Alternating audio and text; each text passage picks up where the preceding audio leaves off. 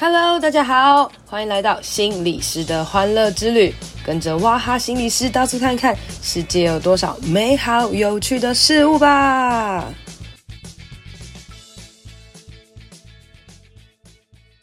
Hello，大家好，欢迎收听心理师的欢乐之旅。今天应该是我们二零二二年的最后一集啦，因为已经到了十二月月底了嘛。哦，回顾起来，我已经录了嗯，快要两年喽，一次这样子哦。那也很谢谢大家的收听啊。哦，那最近呢，在我的这个。抖内的地方啊，终于又有人抖内我了。然后是一个叫做吴素芳的吴素芳同学，然后他抖内我之后呢，跟我说看到你常常热情的工作，非常佩服跟感动，你真棒这样哈。那我就觉得哎，很有趣啊。什么叫做我热情的工作呢？哈，那相对的一定就会有些人会觉得哎，自己的工作不热情，或者这世界上有很多不热情的工作啦。哈。那既有他的留言呢，我就刺激了我一个想法。最后我们来聊。聊聊关于对于工作的热情啊，然后或者是到底是我自己可以有热情来工作，或者是诶公司老板有没有办法激励我工作等等呢？作为我们这个这一集这一整年当中最后的一个结尾了哈。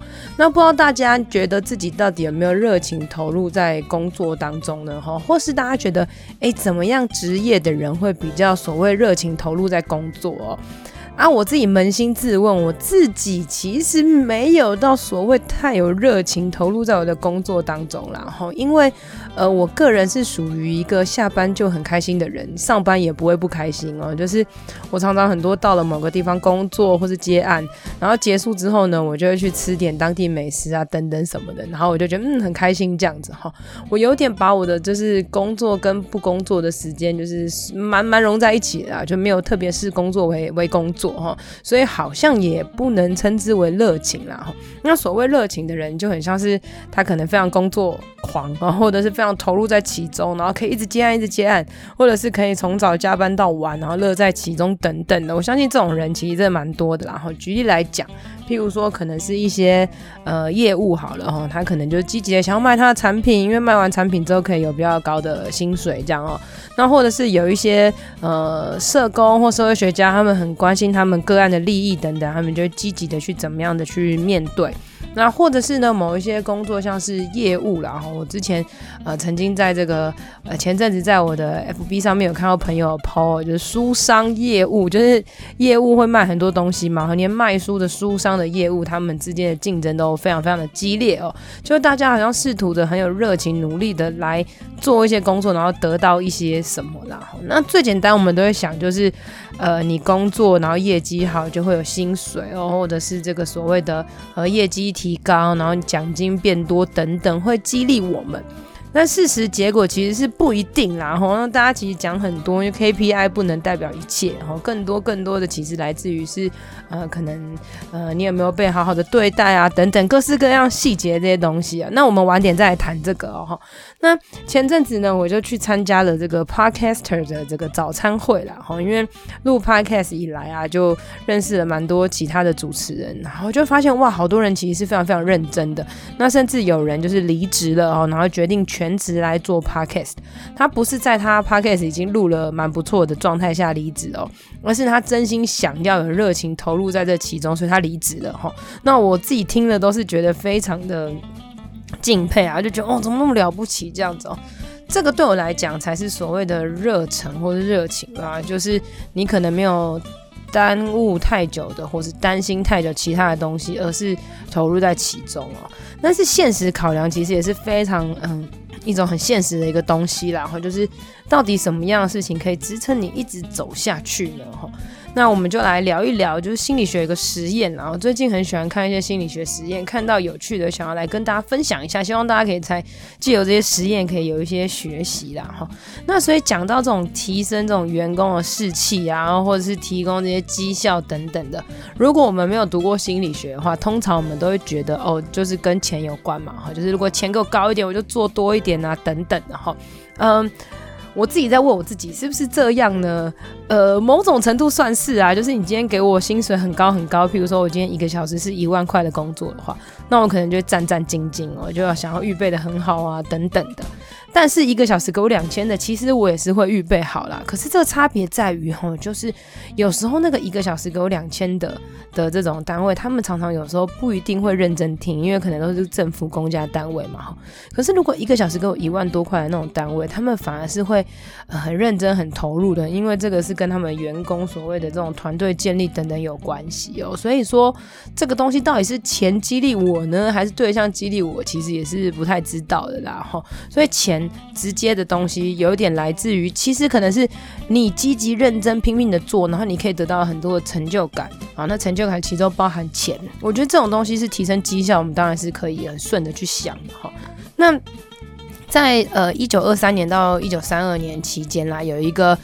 呃，有一个工厂叫做霍桑工厂，然后他们就找来一些就是哈佛大学的学者来帮他们的工厂做一些实验哦，因为他们觉得他们的这个工厂里面的这个福利啊、制度啊什么都不错，可是为什么员工的绩效好像没有这么的强大？我就在做这个实验，那这实验后来也变成有名的霍桑效应哦，那常常听到，那我也来特别跟大家讲一下霍桑效效应是在干嘛的哈。那这个时候呢，他们就来做了一个实验。第一个实验呢，就是研究者就找了大概嗯不同的大概六名的负责配装一些电线的女工嘛，就让他们呃在一些普通的厂房里面工作啊，然后记录他们的产出的产量等等的哈。那另外呢，他也安排到呃就是一些实验者在呃一样的空间里面哦，然后测他们的不同的改变一些因素，譬如说改变这个灯光的照明度啊，哈，改变呃工作的休息时间。长短的配置啊，就是多一点休息什么之类的哈。那还有这些分红奖金的制度啊，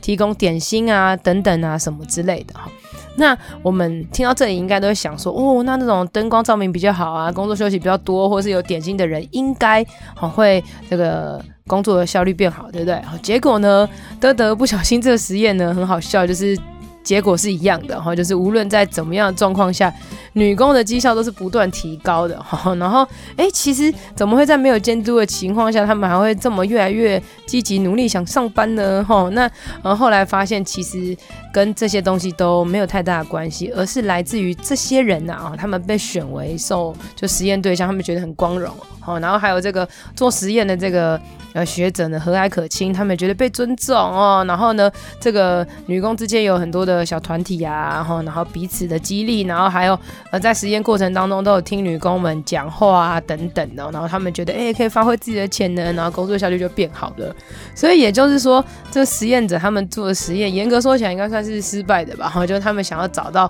是怎么样可以改进员工的这个这个呃工作效率，没想到就是哎工作效率一直在改善，改善的原因不是因为灯光，不。不是因为休息时间，不是因为点心，然后呃，也不是因为钱，而是因为就是实验者有好好的听他们讲话等等的哈，那就很有趣。然后霍桑效应其实，嗯、呃，它的这个名词解释是说，当人们知道自己成为观察对象的时候，改变行为，哈，就会有改变行为的这个倾向。他譬如说，可能我知道我是受试者，我在参加实验，我可能是实验组的哦，然后知道我自己在被观察，所以呢，我就会更努力积极的表现，然后。造成了一些呃这个实验安排的反效果啦，这样子哦，那可能会造成我们推论有困难，但又可以从这边推论而知，就是当你被看见、被理解，然后被尊重的时候，也许你的工作效率就会变高了哈。那所以接下来的第二个阶段呢，他们就请这个。公司里面的高阶主管啊，跟他们谈啊，听他们的意见啊，等等哦。两年内面谈了超多超多的员工哦，那每一个被面谈过的员工，他们的绩效啊、士气都变高了哈。那因为在这个面谈的过程当中，他们可以对公司有些参与感，然后甚至可以提出一些需求啊，然后呃，甚至会觉得，哎呦，老板原来没有那么那么可怕等等的哈。那这种紧张不安感也降低了，结果工作效率就提高了。那第三个阶段呢，也是他呃请了一些人，然后组成一个小组了。那在小组过程当中，其实就会有所谓的小团体，也就是说不一定完全就会啊、所谓的大团体的这些标准，反而在小小团体当中也会自己讲，哎，我要做一些什么，在这些同侪的压力下等等的，其实非正式的这个主张约束也会在这过程当中被被看见哦。那所以以这些阶段来讲啊，有一些像我，我就会想到像那个卖保险的，他们好像常常都会分成那种小组啊，互相激励啊等等的，这也是包含其中一个部分哦。那或者是呢，有那种 HR，有那种心理咨商的部门，其实试着去听员工的意见的时候，也会让员工的绩效变好。那当然，这个有好的点心啊，有好的这个制度，也都是很重要的啦。可是其实真正大家可以知道，就是我们在这个过程当中有没有被尊重，哈，有没有被看见，有没有被理解，或是有没有能够说出自己的呃内心想要说的话啊等等的哈，这些才是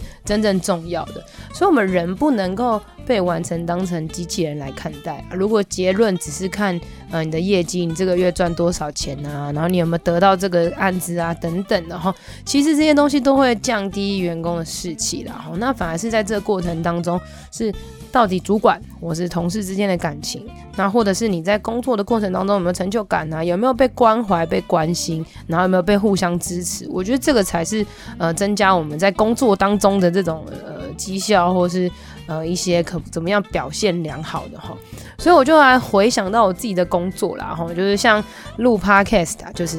呃，我一开始就是刚录的时候，就是每每个礼拜就是可能咕噜录个两三集这样子哦。那那个时候频繁录的时候，虽然音质也不好啦，但也不知道为什么，因为可能频繁更新就就有人在听哦，然后那个。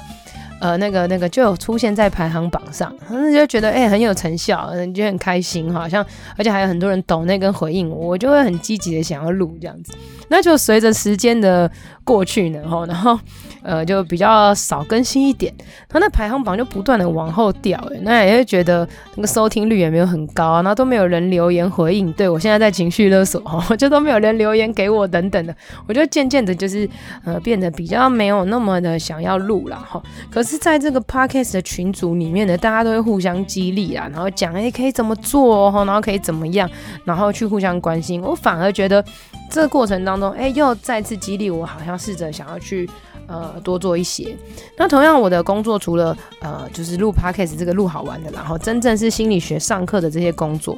我觉得也是在那些互动的过程当中，譬如说，呃，可能邀约我的人是不是比较认真哈，比较呃有情理，还是那个邀约我的人就是高高在上，或是没礼貌等等，都都会跟我自己的。呃，怎么样的积极表现有一些相关呢？当然，我都会对于我自己的工作，我都是积极的啦，尽量。但是有时候遇到不积极的人，也是要适度的去做一些调整。那我完全不会觉得说对方要听不听是。不对的，或是怎么样，我内心都会觉得说，好啦，不听就活该啦。哈。那最后来讲一个最近的、最近的工作的一个小事件。那其实这事件没有什么太太重大的这个所谓对错，但是我觉得很有趣哦，可以作为今天的这些讨论。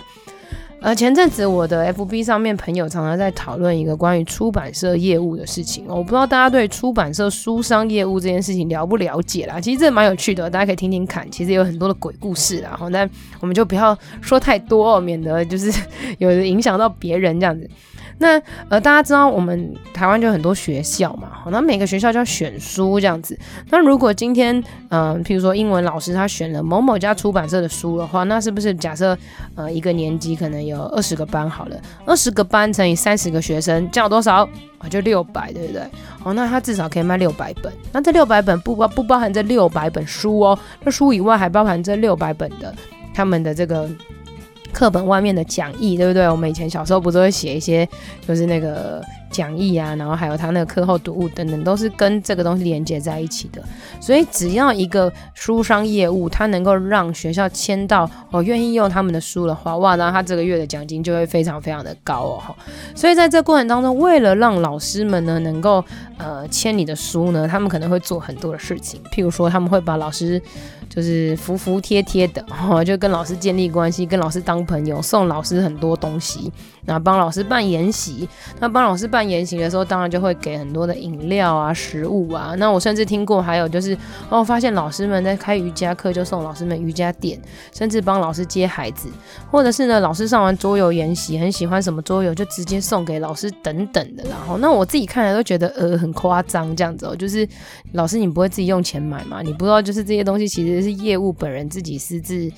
私下出钱的哈，那可是呢，对于业务来讲啦，我会跟他们聊天，他们说他们在一整年的过程当中就是做服务，然后让老师们开心，然后老师们喜欢他们，以至于选书的时候，最后选到他们之后，他们就可以有钱有奖金。当他们被选上的时候，可能呃一年的奖金就可以破百万。那没有选上的时候，他们就是没有钱。所以诶，有点像选举一样哈，就是选上才有，但他们就没有那个所谓的月薪，或是可能有，那只有一点点啦哈。所以等于就是磨刀千日，就为一时。但是其实很多老师就习惯了，因为他可能有五六家出版社要选嘛，所以他们就会这五六家出版社就会在那边。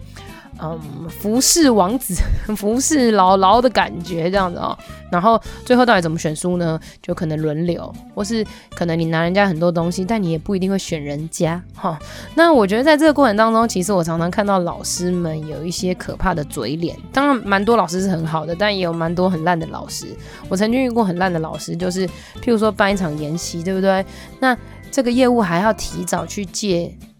钥匙，钥匙，然后开教室的门，然后开冷气，然后把东西全部都用好，然后老师来，然后和老师走了，再收东西，什么什么关门，然后给讲师签名等等，全部都是业务做。也就是说，老师自己该做的事不做，然后还迟到，好，然后就让业务完成一切。然后老师也不知道讲师是谁，哈，然后过程当中也没有太多尊重，就随随便便的那种，哈。那或者是呢，有些老师还要指定要喝什么样的饮料啊，等等等等这这些东西来讲，哈。那，嗯，对于这些业务来讲呢，如果真的支撑他们的只是这个钱的话，我相信真的没有办法做太久。然后我跟很多业务聊过，他们都觉得他们就是真的做不一定可以做太久，因为觉得看到教育都会觉得很失望这样子哈。那呃，如果我们以货商效应来看的话啦，如果他们之间的同事们感情很好，或者他们的老板呢，能够互相的支持协助，然后大家是个团队的哈，或者是在过程当中他们可能有一个集体来呃这个骂老师的这个抒发的这个活动。等等的，我相信这些东西才是有可能激励他们的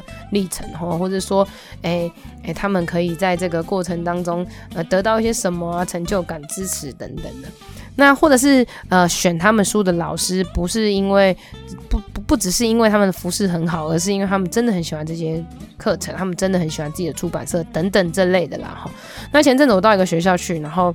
呃，很有趣，就是业务一样，就是又拿着饮料跟点心去到学校，然后我看了也是笑笑的，然后因为反正我就是可以渔翁得利得到一杯饮料哈，然后呢，嗯、明明是一点开始哦，我觉得老师们就开会开开开开到大概一点十五分，然后老师们才说，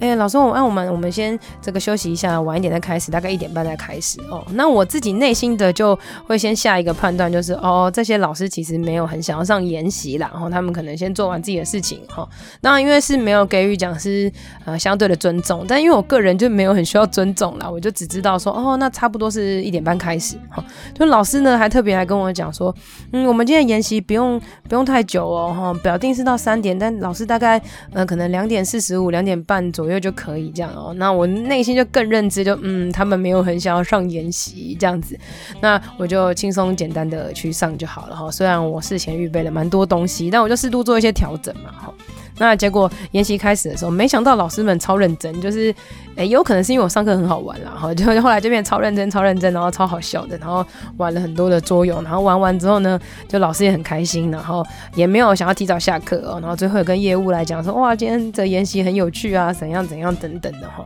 那我觉得在这个过程当中，对我来讲，然后就是本来让一群没有很想要上积极上课的老师，我本来也可能会觉得他们很白目啊，或是不想理他们。哦，以前啦，很久以前可能会这样，现在已经习惯了哈。那但是后来呢，我经由我自己的可能努力啊，或者认真，然后让大家很投入、很喜欢。那我觉得这件事对我来讲，其实就是一个很好的热情，持续下去。也就是说，当我今天试着做一些什么的时候，有翻转一些人，我觉得哎，maybe 这样就这样就够了哈。那也许对业务来讲也是一样啊。然后就是本来平常办研习，老师们都不听的哦，本来老师们也随随便便的。可是哎、欸，在这个过程当中，老师们很很很很提起兴趣来，然后甚至他们会觉得哇，那老师们是不是很喜欢这个老师呢？很喜欢我们出版社呢？等等，做一些连接啦，等等啦，哈，反正所以真正其实我觉得可以让业务哦，或是可以让任何人在自己的工作中保持热情的，绝对绝对不是只是钱，而是来自于大家的回应。回馈或是有关注、有关心等等的哈，换言之，就是大家如果今天有听 podcast，一定要留言，好不好？不只是我啦，给任何人都是一样的事情哦。大家常常在一些 FBI 去留言，其实都会给大家就是 诶、很好的一些回馈啦，这样子哈。最后回到结论，就是要怎么样提高绩效或是热情，无论是提高别人的绩效热情，提高自己的绩效热情，提高你的。这个员工、下属、学生，吼，或是团队的绩效热情，我觉得都还是回到一个点上啊，就是不要把人当成机器人看待，而是把人当成一个人看待。那每一个人呢，他就有他特别需要被关注、被需要当成独一无二的地方，或者需要被看见的哈。也许当你今天发现一个人他的绩效或者是热情不见了，哦，那。单方面的只是指责他，或是不给他奖金，好，那我觉得成效真的是有限。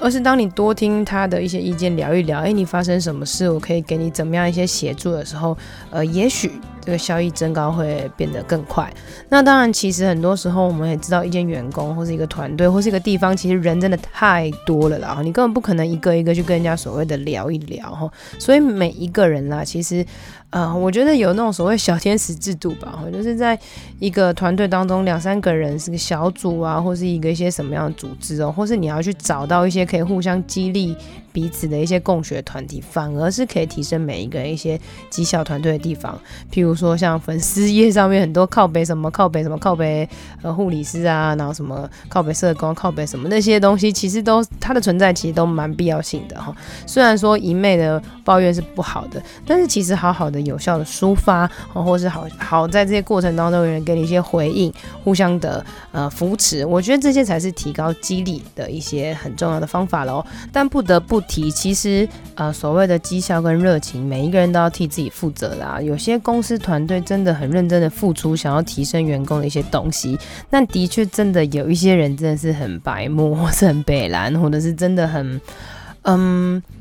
心态没有很正确或健康哦。那当如果你是身为公司的主管啊，或是领导者，你发现你已经尽力的努力了，那那个人还一直无法提升，那我相信他有他自己的责任，必须要去负责，也不用强求所谓要激励激发他人，而在这个过程当中清楚的划界限，跟别人说拜拜，我觉得这也是一件很重要的事情喽。今天的节目就到这里喽，希望你喜欢，希望对你有帮助。别忘了要来我的 FB 还有 IG 心理师的欢乐之旅留言和我互动哦，你的回馈会是我最大的动力。当然也别吝啬来 Apple Podcast 留言五星评论，还有分享这集给你的朋友。我是王雅涵，智商心理师，大家都叫我哇哈。我们下次见，拜拜。